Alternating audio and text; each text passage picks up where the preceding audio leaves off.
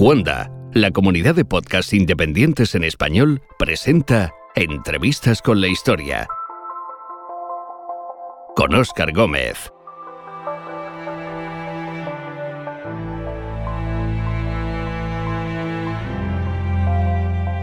En las páginas de una novela encontramos la clave del embarque a un viaje en el tiempo, a las primeras horas de una tarde calurosa de agosto en el Madrid de 1660. La Casa de los Oficios es una construcción anexa al Real Alcázar. Se ha construido para albergar a parte de la extensa corte del rey Felipe IV, y entre ellos al aposentador que cuentan que ha llegado a convertirse en su amigo, merced a las horas que ha pasado con el monarca desempeñando el trabajo por el que ya es conocido en toda Europa, el de retratista, pintor de corte. Hace solo unas semanas que la expedición que ha organizado los esponsales de la infanta María Teresa con el heredero al trono de Francia ha regresado de Fuenterrabía.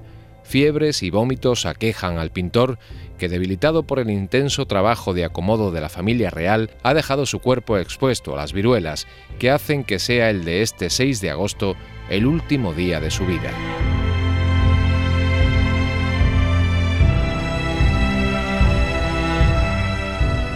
En este episodio de Entrevistas con la Historia, Velázquez.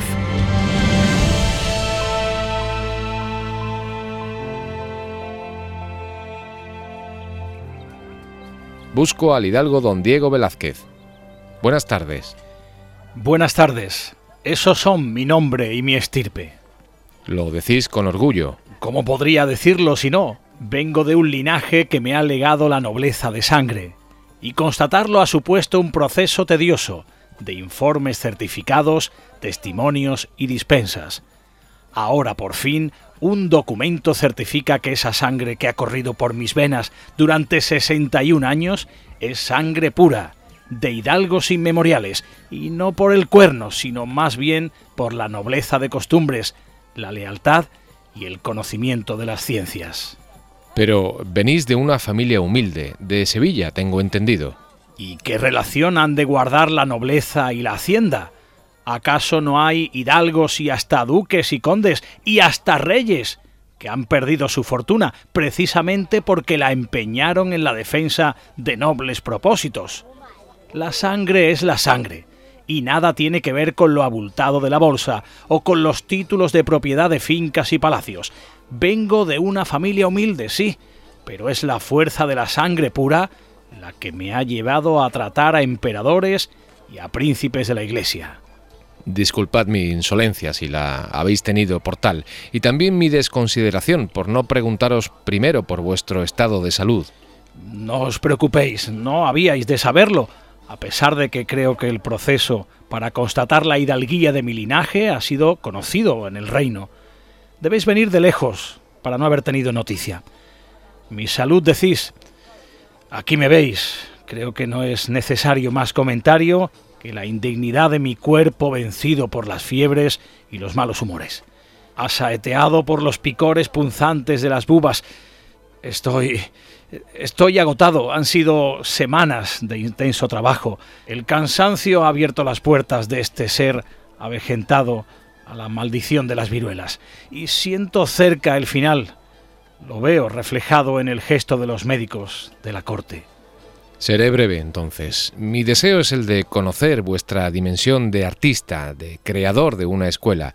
Dicen de vos que habéis creado sin escribir una sola línea todo un tratado de nuevas formas en la pintura, solo con trazos y con pinceladas. lo de escribir teorías, normas y procedimientos lo dejo para mi suegro, que fue mi maestro y a quien tanto debo.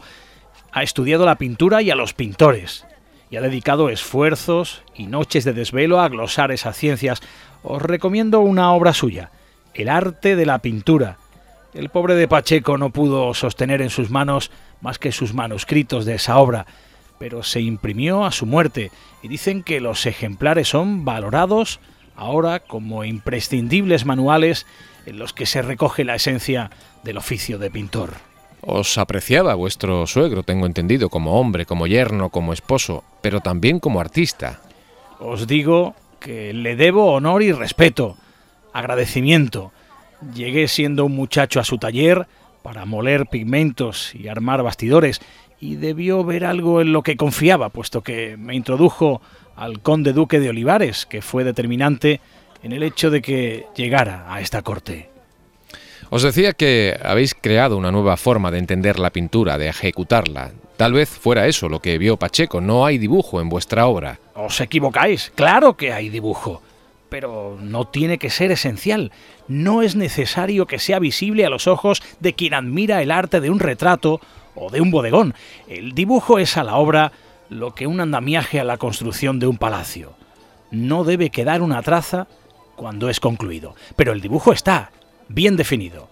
La madurez y el aprendizaje me han llevado a expresarlo en pinceladas sueltas.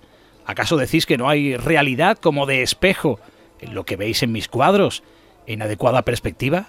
La hay, la hay. Se hablará de vos como un verdadero realista. ¿Y eso que decís de la perspectiva? Leonardo, que también recogió teorías sobre el arte de la pintura, dejó escrito que de todas las miradas de una multitud que contempla un cuadro, solo una tendrá la correcta visión de la perspectiva. Las demás, una visión distorsionada.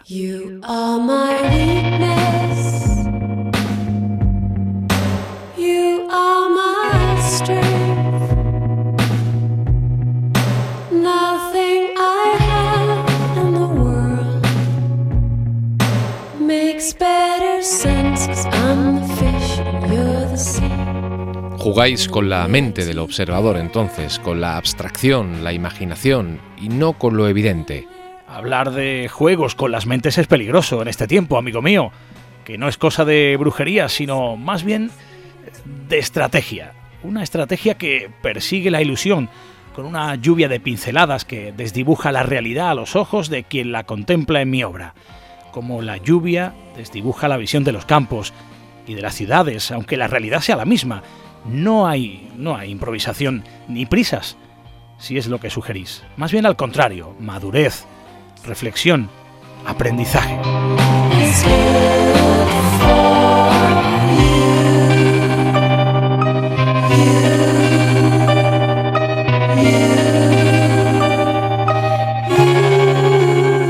Entrevistas con la historia.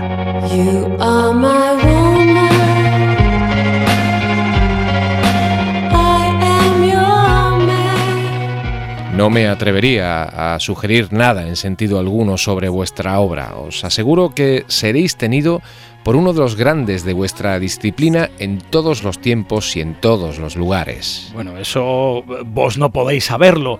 Os agradezco el cumplido, pero hay pocas lisonjas que puedan ya alimentar el espíritu de quien como yo ha gozado del reconocimiento del mismo Papa, que lo tengo como por haberlo recibido de Dios mismo.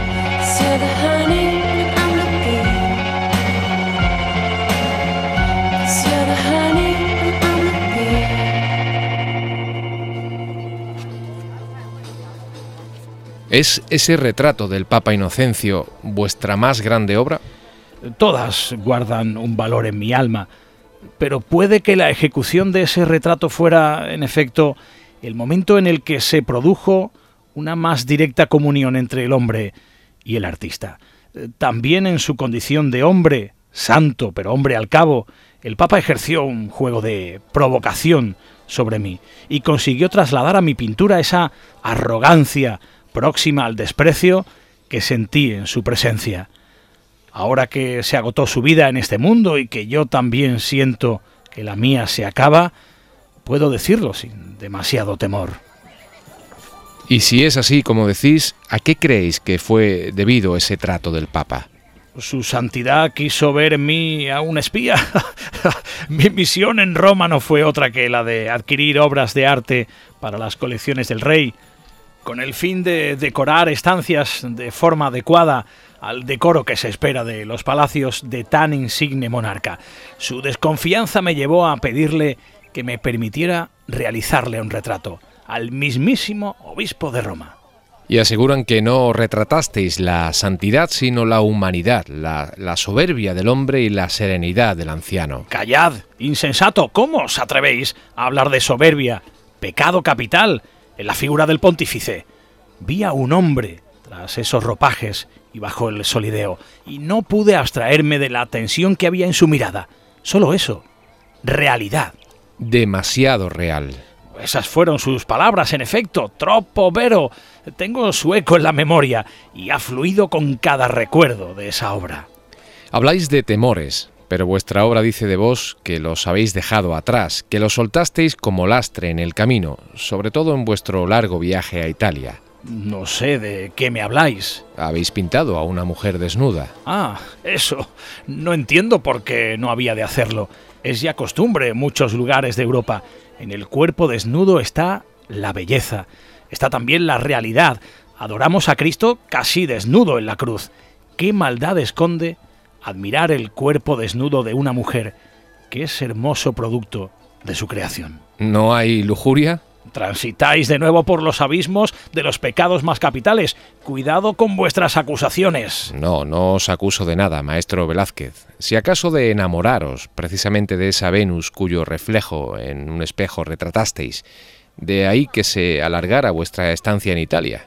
Tengo esposa, como creo que conocéis. No hablemos de otra mujer. No hablemos entonces de Venus, sino de espejos que aparecen en vuestra obra, hasta en la que será más conocida la familia de Felipe IV que el mundo conocerá como las Meninas. No sé qué extraña suerte de sortilegios invocáis para hablarme del mundo futuro con esa insolencia. No podéis conocer cuál será mi fama, pero es indiferente. Espejos, decís. Eso es. Esconden reflejos, y aires que se escapan al entendimiento. Evocan una realidad distinta, etérea, y son un reto artístico, por tanto. Que sus majestades estén en ese cuadro a través de un espejo es un símbolo de su realeza y al tiempo de su condición humana. Por aquello que os decía acerca de la perspectiva, son la mirada del propio observador del cuadro, la vuestra misma. También estáis vos. ¿Y por qué no había de estarlo si el pintor forma parte también de, de esa realidad? Convendréis conmigo en que es una obra que no observa convencionalidad. Ningún artista que no haya trascendido la norma ha conocido la fama ni la gloria. Os empeñáis en retratar no solo figuras regias y nobles, sino también a bufones, esclavos, enanos, lisiados, viejos harapientos. Claro, son, son también espejos. Espejos de la ciaga suerte, y también, amigo, también forman parte de ese escenario de realidad. Eh, también deambulan por las calles de los pueblos y las villas y también por los corredores de palacio. Clean the leaves out your drain. your roof to keep out the rain. Les redimís incluyéndolos en vuestra obra junto a reyes y escenas de la mitología, o hasta les liberáis en la ficción de vuestros cuadros. No puedo redimirles porque solo hay un redentor y solo liberé de su condición a mi criado morisco, Juan de Pareja. Es un buen hombre a quien el color de su piel mestiza condenó a la negación de la fortuna y es un buen pintor aún así. El asunto de las escenas de la mitología es un camino Dejadme que os ayude, sin temor, un camino de evasión del tedio del oficio de retratista. Entendedlo así si vos lo decidís. En las fábulas de Vulcano o de Aracne se encierran los enigmas de las vidas que vivimos. ¿Por qué no habría de encontrar el vínculo a través del arte de la pintura con escenas de esas vidas comunes? Tenga, por ejemplo, la labor de una rueca de hilanderas de lanas.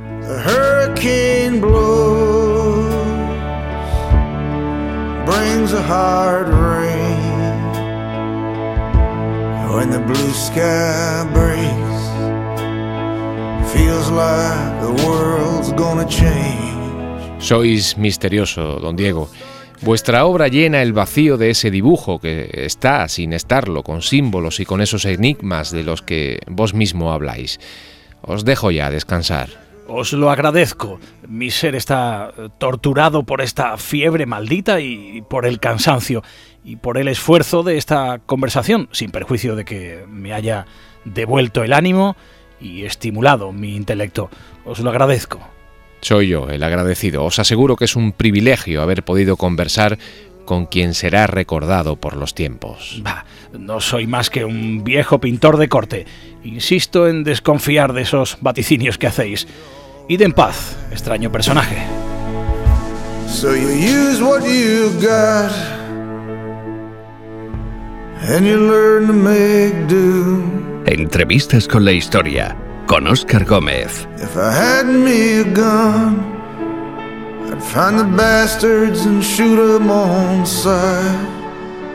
Un podcast inspirado en la novela de Francisco Robles, El aguador de Sevilla.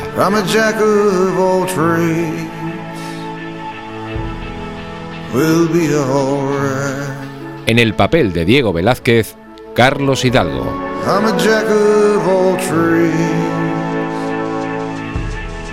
We'll be alright.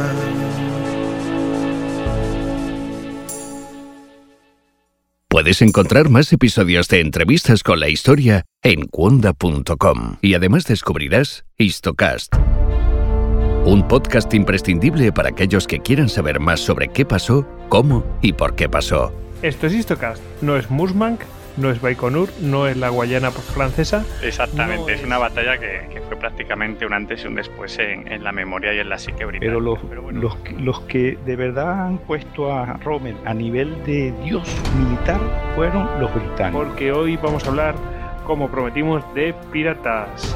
y bueno, este ejército hace su aparición en la Primera Guerra Mundial en una primera batalla, en la batalla Que de Mons. cualquier cosa que necesitéis, estamos en nuestra página web histocast.com. Bajar, marineros. Vamos a ver si hundimos un par de barcos. Eso. y ya que estamos, bueno, bueno, pues vamos a mandar un saludo a nuestros amigos de Antigua y Barbuda. David, haz el chiste. Como tu madre. Histocast, porque la mejor historia es la historia.